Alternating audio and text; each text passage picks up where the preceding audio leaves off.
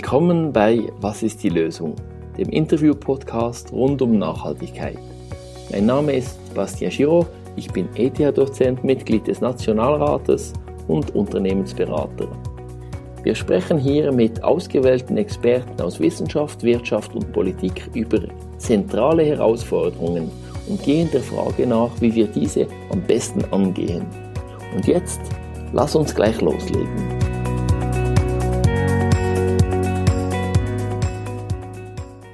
Ja, willkommen, Frau Krempfert, Professorin Krempfert, in diesem Podcast, wo es wieder darum geht, eine Herausforderung anzuschauen, die Corona-Krise, die Wirtschaftskrise und zu sehen, was kann man, was kann die Politik machen, was gibt es für Lösungen.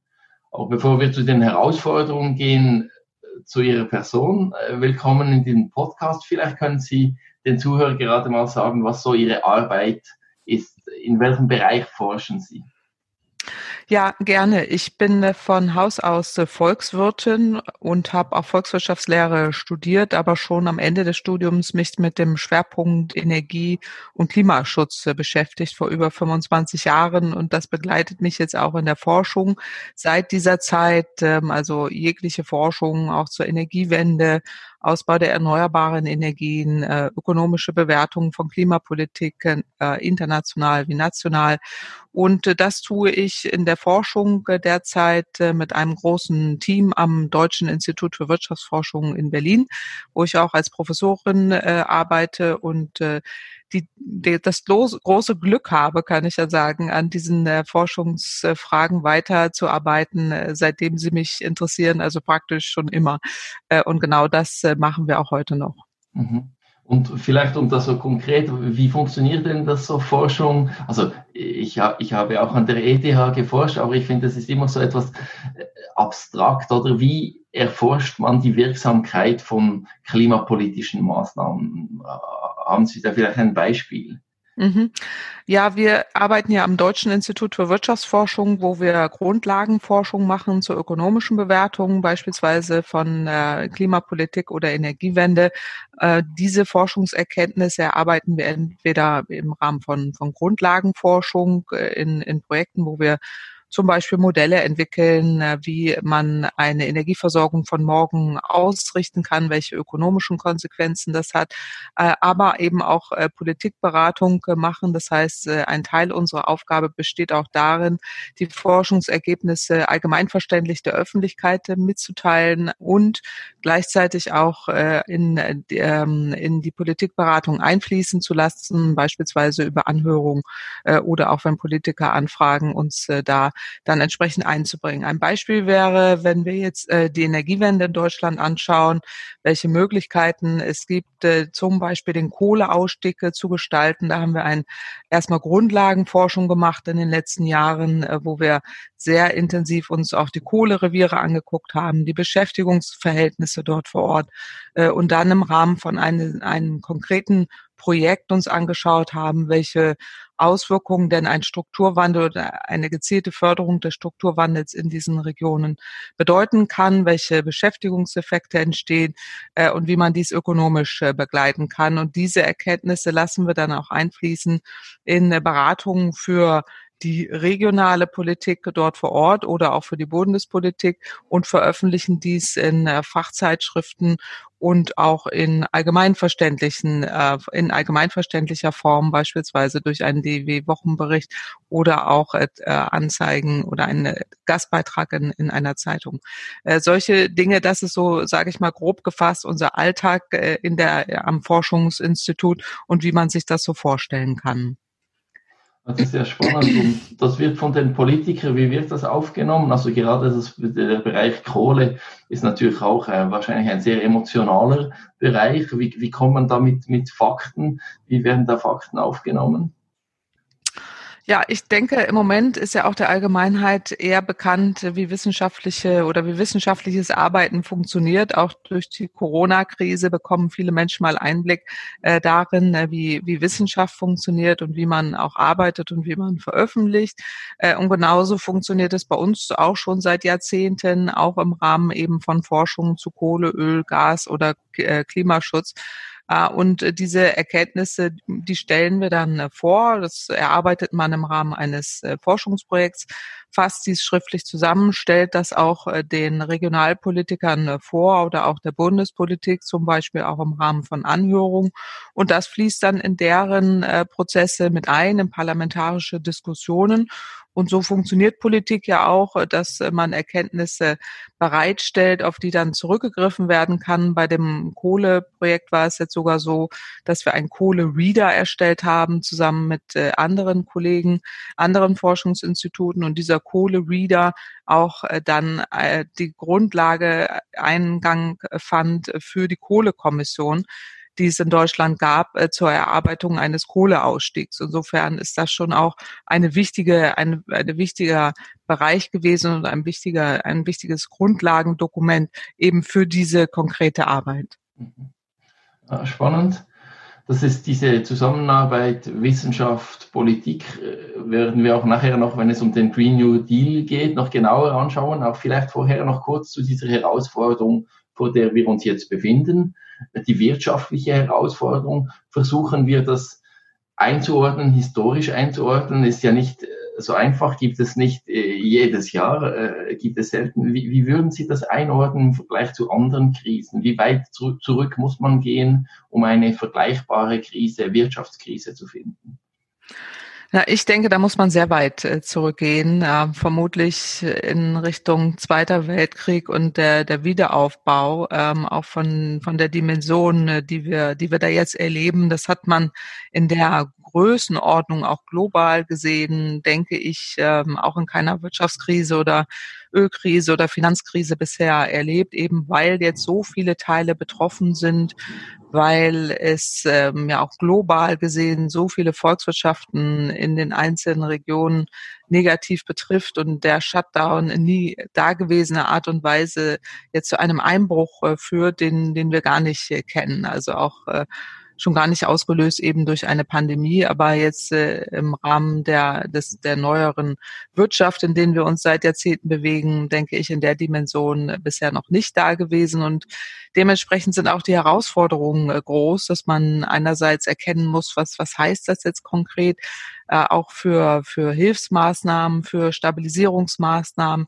für die Unterstützung auch kurzfristig, sehr kurzfristiger Art äh, für alle möglichen Bereiche. Aber was bedeutet es auch mittel- bis langfristig? Wie können wir da jetzt äh, klug herauskommen? Und äh, das ist schon eine große Herausforderung, aber auch eine Chance für, für Nachhaltigkeit, eine Chance eben auch sich jetzt äh, Gedanken darüber zu machen, wie wollen wir wirklich äh, arbeiten, leben äh, und wie soll das Wirtschaftssystem aufrechterhalten werden in den nächsten Jahrzehnten und wie schaffen wir auch eine gewisse Resilienz, äh, die uns auch unabhängiger macht eben von solchen sehr großen äh, Schocks und äh, wie man damit umgehen kann. Und da gibt es ja auch interessante Rückschlüsse zu ziehen, gerade wenn es darum geht, dass man lokale Wertschöpfung wieder stärkt, dass man sich nicht zu sehr abhängig macht äh, von ganz großen Wertschöpfungsketten, sondern all das, was man auch vor Ort äh, wieder produzieren kann, äh, nutzen kann, ist allein ja aus Klimasicht sowieso auch äh, die bessere Alternative. Und da kommen wir jetzt endlich wieder hin, auch in der Ausgestaltung eben solcher Entwicklungen, ähm, zwar losgelöst äh, oder jetzt ausgelöst von der schrecklichen Krise, aber doch eben als Grundlage, um uns da in eher nachhaltigere Bereiche hineinzubewegen. Kommen wir doch in, in, diese, in diese Frage von diesen langfristigen Maßnahmen, also neben der unmittelbaren Unterstützung der Wirtschaft, die Unterstützung über Impulsprogramme oder Konjunkturprogramme der Wirtschaft insgesamt und vielleicht die Möglichkeit, das in die Nachhaltig Richtung Nachhaltigkeit zu leiten. Aber vielleicht kurz trotzdem noch den Vergleich zurück. Im Unterschied jetzt zum, zur Krise nach dem Weltkrieg ist die Wirtschaft ja nicht am Boden. Es ist alles da es muss eigentlich nichts wieder aufgebaut werden. Es muss zwar umgebaut werden, aber nicht wieder aufgebaut werden. Äh, wie beeinflusst das die, die Erholung der Wirtschaft? Oder von, von welcher Erholung gehen Sie aus? Gehen Sie davon aus, dass es diese V-Erholung gibt, dass es relativ schnell wieder geht oder wird sich das ziehen? Ja, es hängt entscheidend jetzt davon ab, ähm, wie lange diese Krise jetzt noch so andauert und wie schnell es auch gelingen kann, ähm, die Wirtschaft wieder hoch äh, zu bringen oder in äh, die Bahnen zu bringen, wie wir es vor der Krise kannten. Und ich denke schon, dass man von einer Art Wiederaufbau sprechen kann, weil doch ähm, einige Sektoren komplett weggebrochen sind, die jetzt eben auch nicht die starke Lobby hatten, die jetzt eben auch nicht so eine starke Rückendeckung hatten, um ihre ähm, Sektoren, um ihre Geschäfte, Restaurants, Gastronomie, Theater, Kultur in dem Umfang aufrecht äh, zu erhalten. Da wird es sehr viele, äh, da wird es schon einige Bereiche geben, die komplett äh, wegbrechen und die man auch nicht ohne weiteres danach sofort wieder aufbauen kann, aber wo man sich Gedanken machen muss, wie, wie man eben auch in, in nachhaltigere Strukturen äh, kommt. Und insofern ist, ähm, ist dann schon die Frage, wie, ähm, wie schnell eine Wirtschaft wieder zum Laufen kommt. Sicherlich äh, ging es der Wirtschaft insgesamt äh, vorher gut, aber auch nur begrenzt, weil äh, wir ja schon lange wissen, dass ähm, einige Sektoren ähm, keine zukunftsfähigen Geschäftsmodelle haben, insbesondere diejenigen, die sehr stark auf fossile Energien basieren und sich sträuben, einen geeigneten Umstieg äh, zu gestalten. Ähm, das beginnt bei der Luftfahrtindustrie, äh, Autoindustrie bis hin eben auch zur Schwerindustrie, die Kohle verarbeitet äh, und hier auf Alternativen umstellen muss. Und diese Investitionen werden jetzt ja auch schon seit Jahrzehnten vor sich hergeschoben. Und ähm, da könnte man jetzt, wenn man es klug macht, in Richtung, weil Sie sagen, ähm, konjunkturelle Entwicklung, eine U- einen U-förmigen Verlauf äh, finden, ähm, der vielleicht eine längere Untenkurve hat, äh, weil man auch äh, sich die Zeit nehmen sollte, diese Bereiche so ähm, wieder anzuschieben, dass sie eben auch in Richtung Nachhaltigkeit äh, kommen. Die Luftfahrtindustrie ist hier zu nennen oder auch die Schwerindustrie, ähm, wo man jetzt Wirtschaftshilfen koppeln sollte, eben an solche Investitionen, die zum dauerhaften Einsatz und für zukunftsfähige Geschäftsmodelle geeignet sind, äh, nämlich klimaschonende Treibstoffe einzusetzen oder äh, entsprechend auf Alternativen zu setzen, wie jetzt in der Schwerindustrie, äh, die auch klimaneutral sein müssen. Und wenn man jetzt schon Wirtschaftshilfen gibt, ist die Zeit ja günstig, diese Allianz äh, zu nutzen und äh, den Unternehmen darin zu helfen, diese enormen Investitionen zu stemmen. Und dann kann man aus meiner Sicht schon auch auf so einen U-Verlauf kommen, des, der Konjunkturentwicklung, äh, aber äh, mein großer Wunsch wäre, bitte in Richtung Nachhaltigkeit ausrichten, weil sonst äh, droht die nächste Krise und die steht direkt vor der Tür, wenn wir die, die Klimakrise nicht in den Griff bekommen und haben wieder einen Absturz vor uns, insbesondere von solchen Bereichen, die keine Zukunft haben, wenn sie nicht umsteuern. Und äh, darum muss es jetzt heute auch gehen, wenn man eben über konjunkturelle Maßnahmen nachdenkt und diese auch beschließt. Mhm. Was ist denn die, der aktuelle Stand in Deutschland zu den konjunkturellen Maßnahmen? Also in der Schweiz ist da die, sagen wir, die Mehrheit eh, politisch sieht da, ist noch zurückhaltend. Bis jetzt gab es diese Stützmaßnahmen, wo man eigentlich das Gegenteil gemacht hat, wo man vor allem eben die, man hat dann schon gewisse ökologische, eine Formulierung drin bei der Rettung der, der Fluggesellschaften, dass sie sich dann Richtung netto null bewegen sollen, aber sehr verbindlich ist das nicht. Aber vielleicht eben zuerst noch die Frage, kommen überhaupt diese Konjunkturpakete? Wie sieht das in Deutschland aus? Ja, so von der Beschreibung ähnlich, wie Sie es gerade äh, für die Schweiz äh, geschildert haben, leider, äh, dass eben ähm, eher Zurückhaltung da ist, was Konjunkturhilfen und ähm, Zuordnung oder Bedingungen knüpft an Bedingungen geknüpft wird in Richtung Klimaschutz. Da ist man doch leider sehr zurückhaltend, anders offenbar als in der Schweiz, wo man zumindest eine Netto Null bei Fluggesellschaften mit reinverhandelt. Noch nicht mal das wird in Deutschland geschehen gehen, sondern ähm, und schon gar nicht so wie in Frankreich, Holland oder Österreich, wo man die Fluggesellschaften auch dazu zwingt, die Emissionen äh, deutlich äh, zu senken und dafür eigene Wege zu finden, wenn schon Staatsgelder dort äh, reinfließen. Also da ist man in Deutschland leider, leider ähm, sehr, sehr rückwärtsgewandt, obwohl man öffentlich ja immer postuliert, dass äh, Klimaschutz sehr wichtig ist, wie jetzt gerade auch die Kanzlerin im Rahmen äh, des Petersbergers Klimadialog gemacht hat.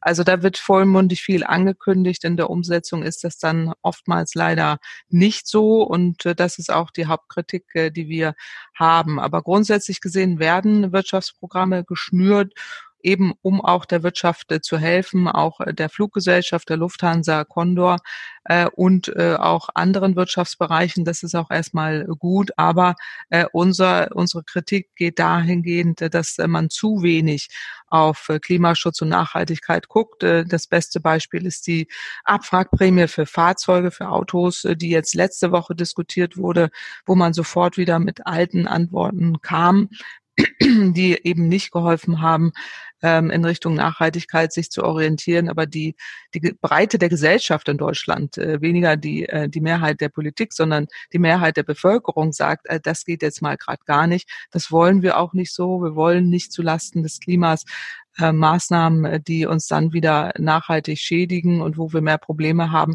äh, sondern es muss schon mitgedacht werden. Also interessanterweise ist da in Deutschland die Zivilgesellschaft weiter als äh, die Mehrheit der Politik und äh, das sollte sich doch nach Möglichkeit ändern. Das ist tatsächlich wieder eine Diskussion, die Abwrackprämie. Äh, ich, ist tatsächlich, mhm. also das wird ernsthaft diskutiert jetzt wieder in Deutschland nicht nur ernsthaft diskutiert, sondern es gab in der letzten Woche einen Autogipfel, wo die hätte eigentlich beschlossen werden sollen, wenn nicht die Kritik aus der Bevölkerung und auch ein Großteil der Ökonomen an dieser Stelle, Gott sei Dank, muss ich mal sagen, mhm. äh, waren nicht nur wir, sondern auch ein Großteil der Ökonomen äh, dagegen. Das war das letzte, bei der letzten Wirtschaftskrise anders. Äh, da waren alle dafür. Jetzt sind, äh, sind viele dagegen gewesen. Und daran merkt man, dass wir doch in einer ähm, Fridays for Future Welt leben mit einer, mit stärkeren Grünen, mit einem Green New Deal, äh, mit Entwicklungen, äh, die eben anders als vor zehn Jahren äh, dann äh, nicht bedeutet, dass man eine Abwrackprämie durchwinkt. Äh, die äh, Regierung war meines Wissens schon fast so weit, diese in der letzten Woche durchzuwinken. Deswegen gab es ja diesen Autogipfel und hat nur gezögert aufgrund der Tatsache, dass es so einen breiten Gegenwind äh, gab durch die Gesellschaft. Und da muss ich sagen, haben wir mittlerweile glücklicherweise in Deutschland eine breite Öffentlichkeit und auch äh, eine, eine, eine ähm, äh, auch seitens der Beratung äh, endlich mal öffentliche Stimmen, äh, die dann deutlich machen, ähm, dass das jetzt nicht der richtige Weg ist. Sonst wär, hätten wir in der Tat seit Dienstag letzte Woche jetzt Abfahrprämien. Die Autoindustrie hatte dies gefordert und die Politik war schon wieder so weit, das auch zu akzeptieren. Immerhin es könnte in dem Fall noch schlimmer sein ja. als, äh, als im Moment. Aber äh, wie, wie würde denn ein Green New Deal, jetzt nehmen wir auch den Verkehrssektor, äh, Automotive-Sektor, also Automobilsektor, äh, was wäre denn in diesem Bereich ein, ein sinnvolles Design für einen Green New Deal? Ja, gerade für den Automobilsektor ähm, wäre es sinnvoll, die Investitionen streng an Nachhaltigkeit äh, zu koppeln. Der Automobilsektor steht ja schon seit Jahren jetzt vor einem kompletten äh, Strukturwandel. In der Zukunft werden wir ja mehr Mobilitätsdienstleistungen benötigen als individuelle Fahrzeuge, die äh, dann äh, von, von Einzelpersonen gefahren werden und dann noch durchschnittlich 23 Stunden am Tag nur rumstehen, also eher Stehzeuge sind und keine Fahrzeuge. Das ist überhaupt nicht nachhaltig. Äh, und wir werben äh, seit vielen Jahren dafür, das äh, bitte umzusteuern.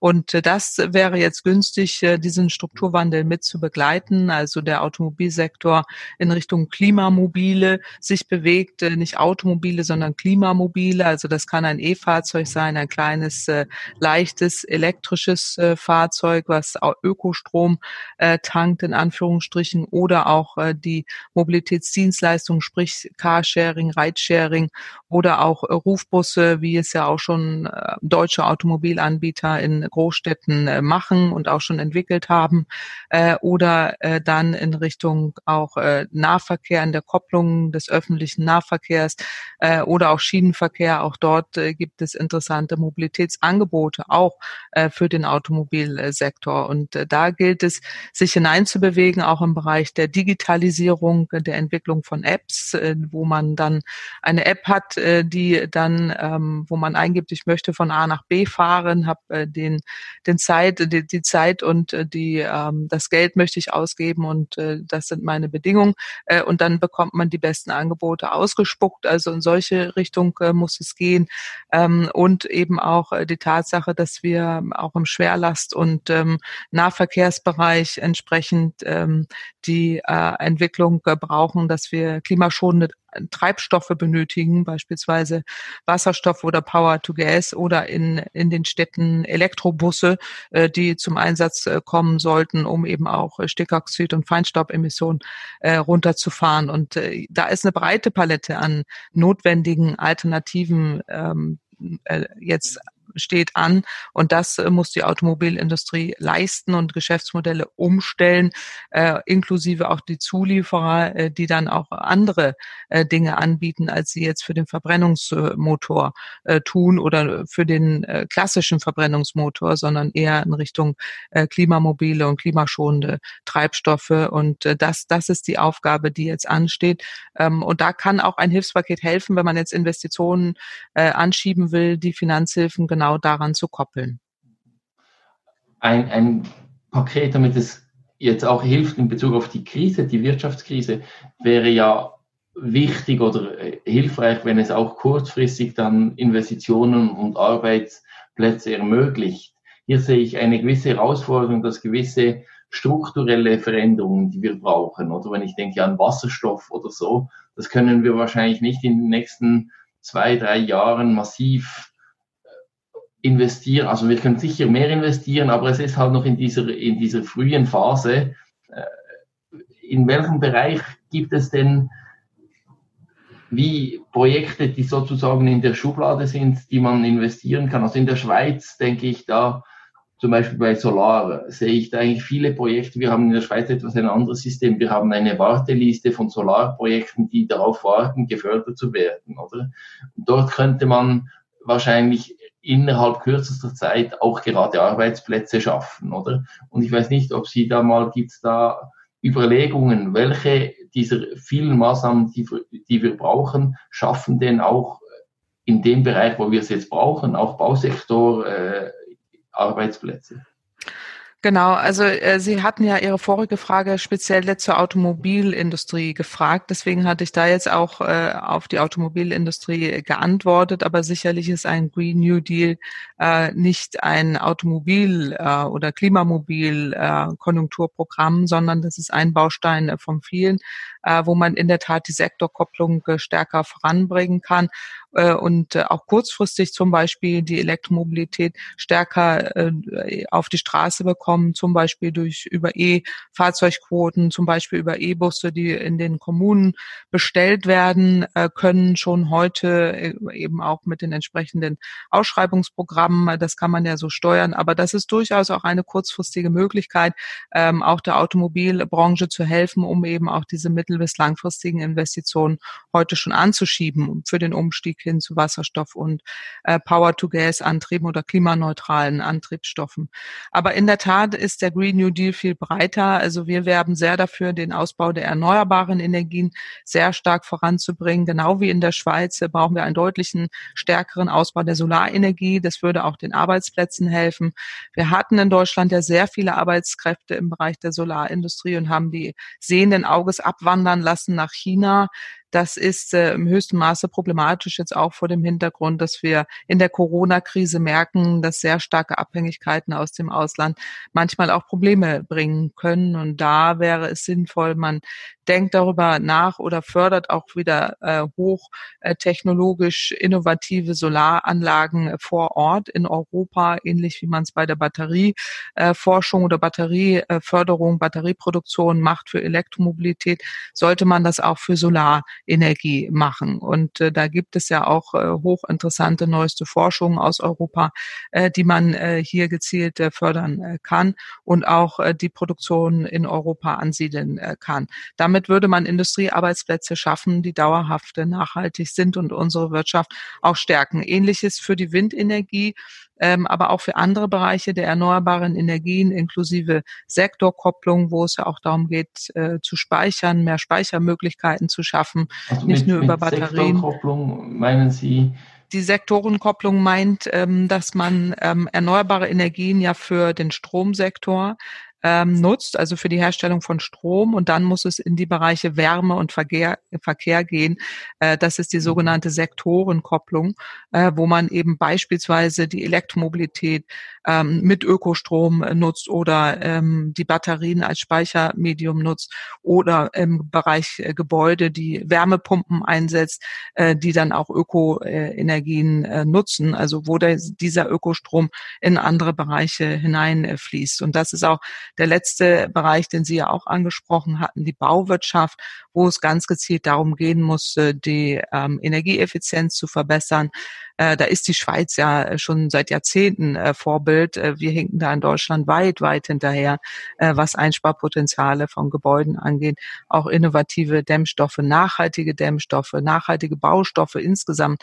Äh, da können wir von der Schweiz wahnsinnig viel lernen, aber tun uns da enorm schwer. Ähm, das wäre jetzt für Deutschland und ich glaube auch für Europa ein wichtiger Bereich, wo man auch Beschäftigte vor Ort ja konjunkturell stärkt. Die Bauindustrie braucht jetzt ja auch Konjunktur Impulse, das sollte man damit verbinden, einerseits Energie einzusparen und andererseits erneuerbare Energien auch im Gebäudebereich äh, nutzen, sei es über Wärmepumpen äh, oder andere erneuerbare Energienformen äh, äh, und äh, dies dann auch äh, konjunkturell stabilisierend ähm, einzusetzen. Das sind jetzt nur, nur drei Beispiele für einen Green Deal. Es gibt sicherlich noch zig weitere, auch für die gesamte Wirtschaft gesprochen. Aber gerade was das Thema Energiewende und Klimaschutz angeht, sind das sicherlich die zentralen.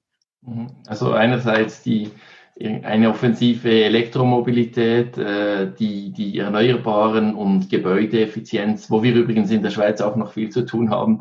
haben Zürich aber hat jetzt der, der Baudirektor. weiter als wir, ja. Wir ja, ja, genau. Aber wir haben immer noch die viele Erdölheizungen, äh, ja. die wir noch alle ersetzen müssen mit Wärmepumpen. Aber da wurde jetzt gerade in Zürich, jetzt da gibt es einen grüner Bauvorsteher, der hat jetzt ein Paket vorgeschlagen mit Pflichten und Unterstützung, so ein eine Art Deal zwischen Hauseigentümer und Politik.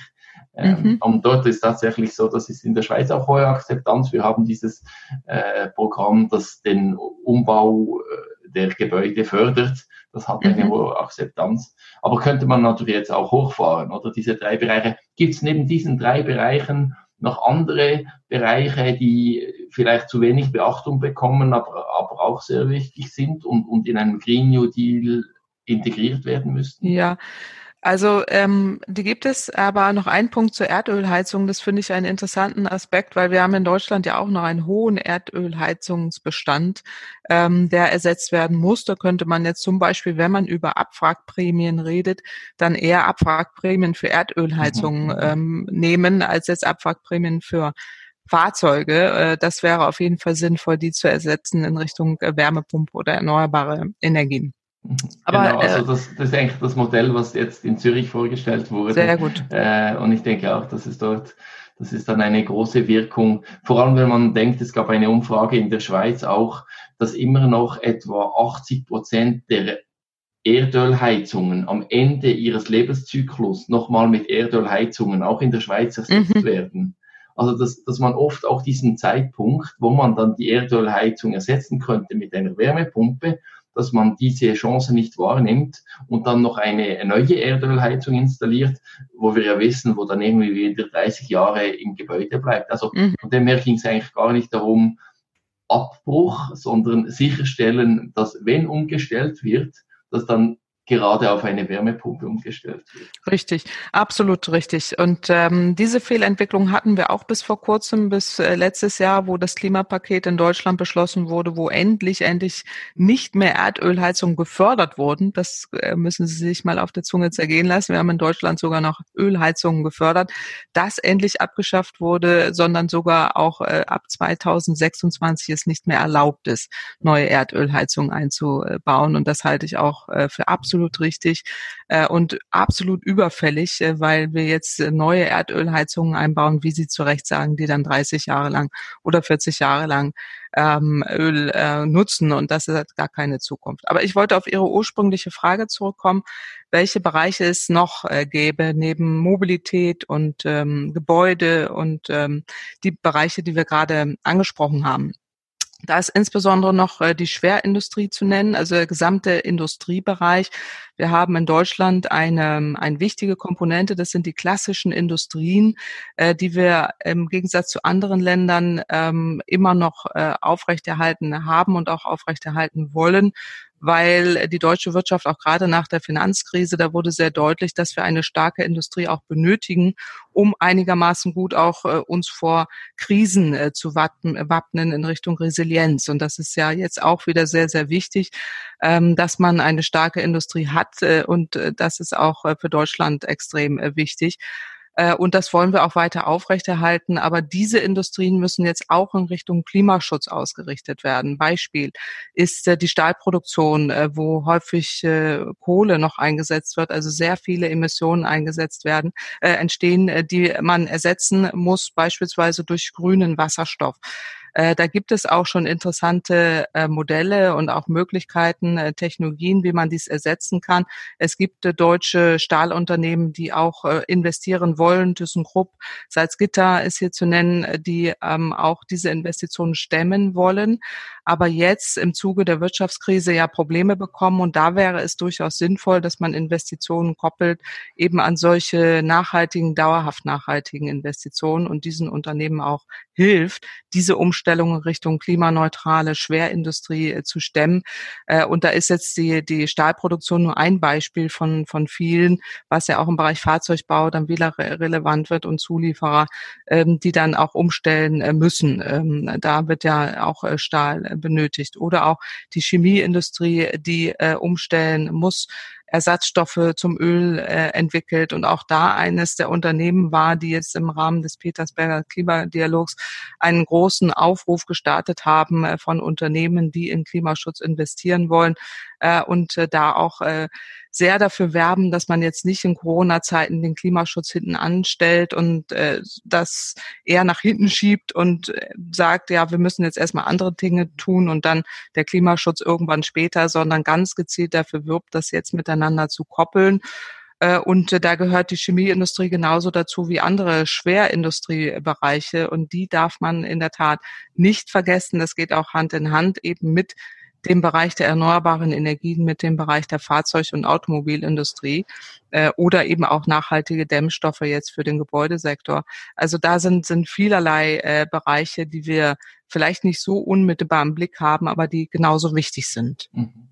Ich habe diesen Auf, Aufruf gelesen von einem äh, äh, eindrücklichen Menge oder auch äh, bekannten deutschen Un Unternehmen, dass man jetzt investieren soll in den Klimaschutz. Und da, da müsste man doch denken, äh, da, da wird die Politik schon auf die hören. Das sind, das sind äh, sehr bekannte deutsche Unternehmen, welche mitten in der Industrie stehen.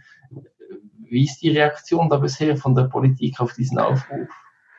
Ja, also aus dem Umweltministerium extrem positiv, auch äh, in Zeiten des Petersberger Klimadialogs selbstverständlich. Aber interessanterweise ähm, hinkt die Politik doch häufig äh, sehr stark hinterher und hört äh, dann Stimmen, ähm, die man jetzt seit 30 Jahren hört. Also das ist alles sehr 80er, 90er Jahre ähm, Sprech immer noch leider, äh, was wir kennen aus der Vergangenheit, was aber nicht zukunftsorientiert ist ähm, dass man glaubt, dass der Klimaschutz nur etwas ist für Luxuszeiten äh, und hinten angeschoben werden muss und die Wirtschaft sich frei entfalten muss. Also wirklich äh, mit vergangenen Antworten glaubt, äh, die Zukunft zu gestalten. Und da gibt es leider, leider in der Politik immer noch sehr viele, äh, die so reagieren und die Zeichen der Zeit nicht richtig äh, verstehen, auch nicht richtig deuten.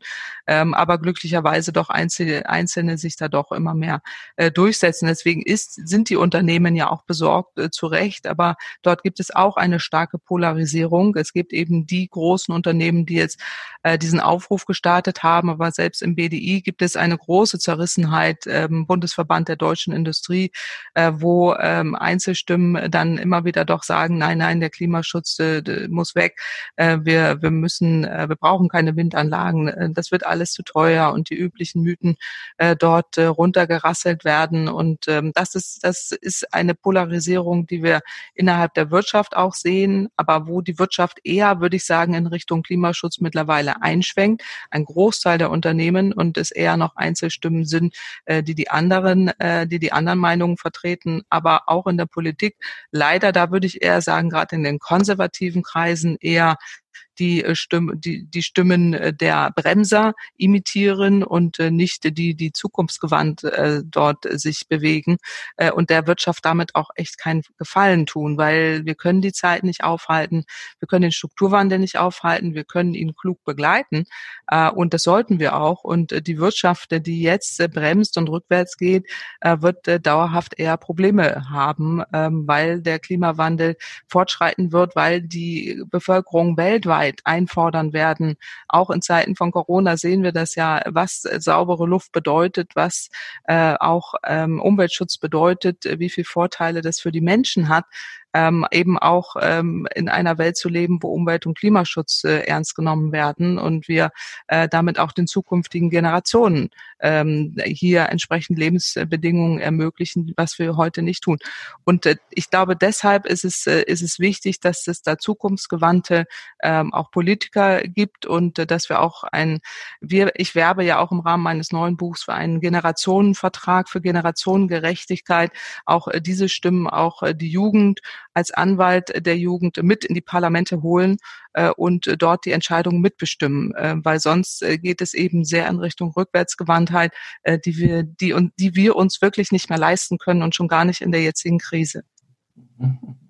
Ja, also das kann ich natürlich nur unterstützen. Es ist, also in der Schweiz hatten sie zumindest auch einen Einfluss, diese, diese Jugendbewegung auf die Politik, dass, dass viele umgedacht haben und mhm. heute politisch andere Sachen möglich sind. Und auch bei den Unternehmen finde ich schon noch spannend, das hat auch wahrscheinlich mit dieser Talentsuche zu tun. Es gibt heute kaum noch ein Unternehmen, das sich wirklich öffentlich gegen den Klimaschutz wehrt. Also vielleicht ist das hinter den Kulissen, aber gibt es denn in Deutschland noch Unternehmen, die öffentlich irgendwie sagen, das bringt nichts, der Klimaschutz, und man muss nichts vorwärts machen?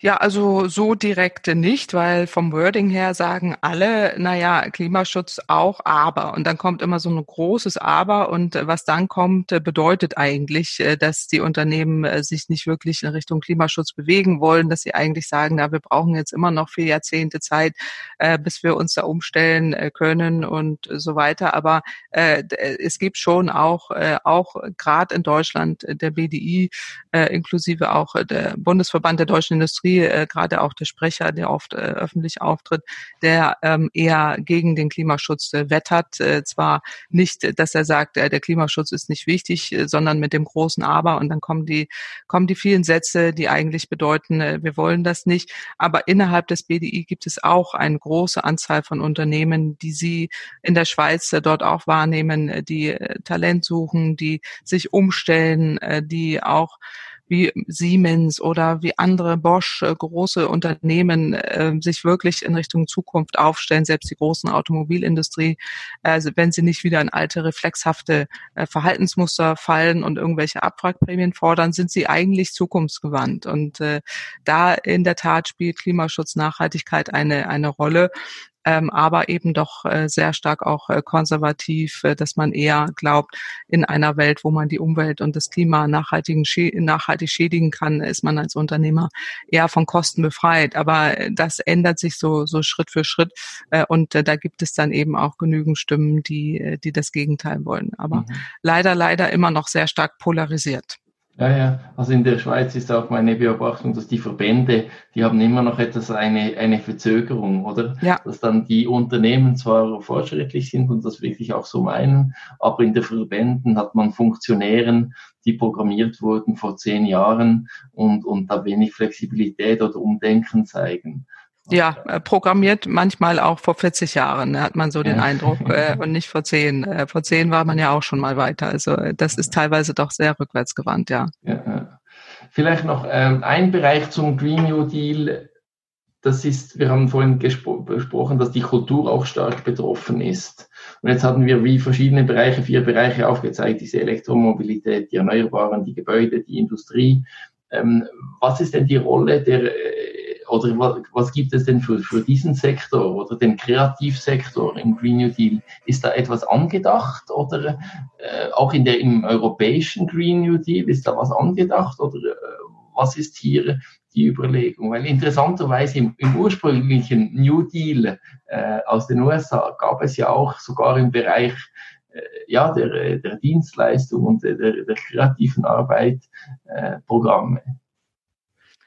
Ja, also ich halte es für, für sehr wichtig, dass gerade im Bereich Kultur, Kreativsektor auch äh, und Dienstleistungen äh, für, für Wissen, äh, für Kommunikation, ähm, die, der Klimaschutz, die Nachhaltigkeit eine zentrale Rolle bekommt und auch äh, ganz gezielt äh, Informationen äh, anbietet. Ich glaube, dass, dass man zwei, zwei äh, Dinge hier betrachten sollte. Das eine ist ähm, die auch die Digitalisierung, äh, die IT, ähm, künstliche Intelligenz, äh, die wir im Moment nutzen, auch in Zeiten von Corona, die uns ja auch hilft, jetzt zum Beispiel so einen Podcast für heute aufzunehmen oder äh, Videokonferenzen stattfinden zu lassen und äh, wo man sich auch austauscht, auch im Rahmen von äh, von Musik, Kultur, Theater äh, und äh, dies auch äh, stärker nutzt. Selbst Museumsbesuche wurden ja auch in Zeiten von Corona auf einmal äh, digital ist es sicherlich nicht zu ersetzen ähm, äh, äh mit einem direkten Theaterbesuch oder, äh, oder ähm, äh, Musikaufführung oder Museumsbesuch, gar keine Frage. Aber ich denke, dass die Digitalisierung hier eine wichtige Rolle spielen wird, gerade auch für die Vermittlung von Kommunikation und von Informationen. Und das ist für die Wissenschaft besonders zentral, äh, weil wir ja schon seit langem im Rahmen der Klimaskeptiker darunter leiden, dass es sogenannte Fake News gibt, also äh, gefakte Informationen, die Zweifel sehen sollen in der breiten Bevölkerung, ähm, dass es diesen Klimawandel gar nicht gibt. Das erleben wir jetzt ja bei Corona genauso, äh, dass diese Kräfte jetzt behaupten, der, der Virus existiert nicht oder sei ungefährlich. Äh, und gegen diese Informationen, Fehlinformationen muss man gegen angehen. Und da wäre es wünschenswert, äh, dass man auch im Rahmen eines solchen Green New Deals das mit im Blick hat, äh, dass Kommunikation, Informationsvermittlung ein ganz, ganz zentraler Punkt ist, äh, der ähm, auch mittels Digitalisierung und, und entsprechenden Portalen und Anforderungen erreicht wird und auch umgesetzt wird. Das Zweite ist, ist eben auch die Kultur- und Kreativsektor in Richtung ähm, Bildung oder auch in Richtung Ausrichtung in Richtung Nachhaltigkeit äh, zu nutzen. Also es gibt ja auch in Deutschland beispielsweise ganz tolle Programme, auch äh, eher durch, durch Crowdfunding, also durch äh, Graswurzelbewegung, äh, die sich da finanziert haben, um äh, das Thema Klimaschutz, Nachhaltigkeit auf die Bühne zu bringen, auf die Bühnen dieser Welt, äh, in erster Linie in Deutschland, aber äh, es wäre auch interessant, auch in anderen Ländern, äh, wo man äh, diese Themen auch äh, sich stärker anguckt, wo man für Jugendliche, für,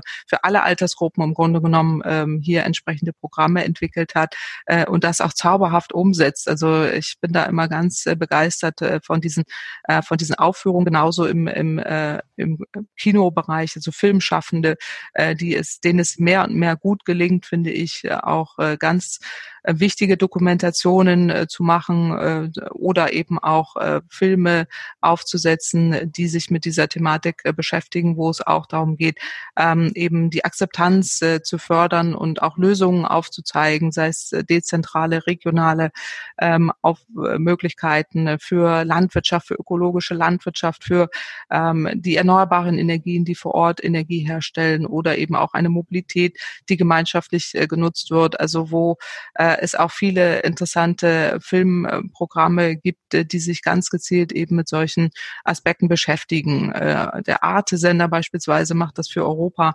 äh, auch Deutschland, Frankreich in, in herausragender Art und Weise. Aber da ließen sich ja auch weitere Ideen spinnen, was jetzt gerade auch den öffentlich-rechtlichen Rundfunk angeht oder Kulturschaffende, Theater, Filmschaffende, wo man ganz gezielt den Green New Deal als, ähm, als Idee mit reinbringen kann und die Informationen aufbereiten kann, ähnlich wie man es jetzt bei Corona macht. Weil das wäre noch etwas, wo ich mir wünschen würde, was man aus der aktuellen Krise mitnehmen sollte, ist eben, dass sich viele Menschen auf einmal für, für Virologen oder deren Themen interessieren, äh, war ja im Vorhinein undenkbar und genauso ist, ist es ja auch bei den Wissenschaften zu oder Energiewende äh, und Klimaschutz, äh, dass man dort auch wissenschaftlichen Themen eine stärkere Plattform gibt, äh, damit auch die breite Bevölkerung hier äh, Informationen bekommt. Und das, das würde ich mir wünschen, wäre auch etwas, was man im Rahmen eines solchen Green New Deals äh, mit erarbeiten sollte. Vielen Dank. Äh, jetzt haben wir eigentlich schon einen, einen schönen Green New Deal skizziert, oder? Ähm, wir kommen hier auch äh, zum Schluss. Vielleicht zum Schluss noch äh, auch eine Frage, eine positive Frage. Sie haben etwas schon auch positiv geändert, aber vielleicht nochmal einfach ganz konkret auch, was, was gab es an Reaktionen aus der Politik, die vielleicht auch nur in Ansätzen äh, positiv waren oder positiv stimmen oder die man verstärken müssen, muss jetzt nicht in Deutschland sein oder kann auch irgendwie in, oder in einem der Bundesländer. Gibt es da irgendeinen Ansatz, wo Sie sich gedacht haben, genau davon, davon müsste man noch mehr haben? Also ähm, insgesamt finde ich es erstmal gut, dass der Green New Deal ähm, so auf den Weg gebracht wurde, obwohl ich mir durchaus wünschen würde, dass man da durchaus noch beherzter vorgeht, die Emissionen schneller sinkt, senken äh, lässt und auch äh, mehr äh, Möglichkeiten schafft für Wirtschaftshilfen, die in Richtung ähm, Emissionsminderung, Klimaschutz äh, gehen.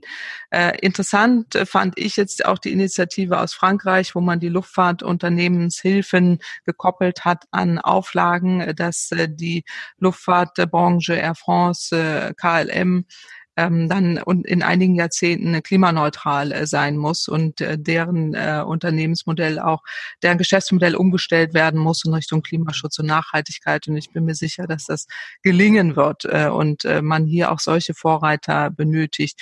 Äh, oder auch äh, die österreichische Luftfahrtbranche hat das, äh, hat das auch gemacht. Ich würde mir wünschen, man wird noch im Bereich erneuerbare Energien ähm, viel, viel beherzter vorangehen zur Stärkung von Industriearbeitsplätzen in Europa, genau wie man es bei der Batterieproduktion jetzt macht, äh, auch für Solarenergie, das äh, wieder nach Europa holt und hier auch, äh, auch komparative Vorteile ähm, erarbeitet, eben dadurch, dass man diese Industrien in Europa hat äh, und äh, das auch miteinander koppeln.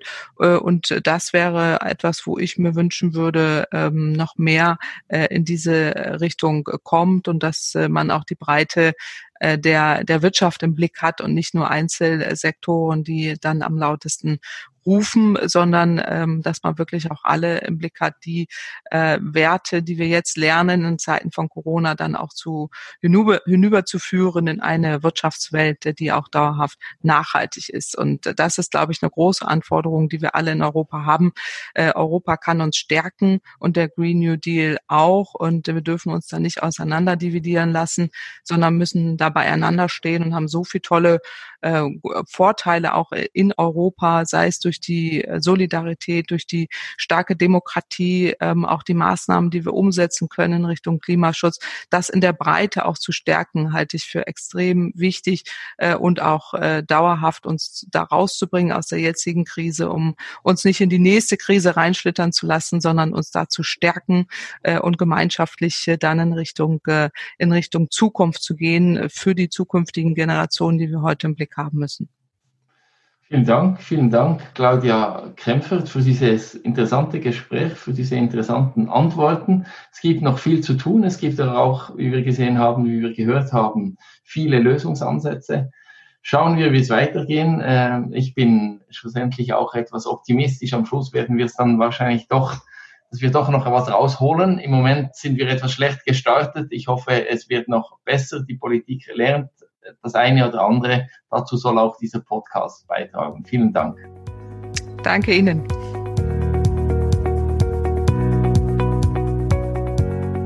Das war es für heute mit Was ist die Lösung? Dein Podcast zur Nachhaltigkeit. Wie hat dir diese Episode gefallen? Deine Meinung interessiert mich. Schreib mir doch eine E-Mail auf bastien.giro.gmail.com das Verständnis der Lösungen muss wachsen, deshalb hilf auch diesen Podcast zu wachsen. Teile ihn mit Freunden und Familie und leite ihn in deinen Bekanntenkreis weiter. Bleib gesund und höre doch das nächste Mal wieder rein.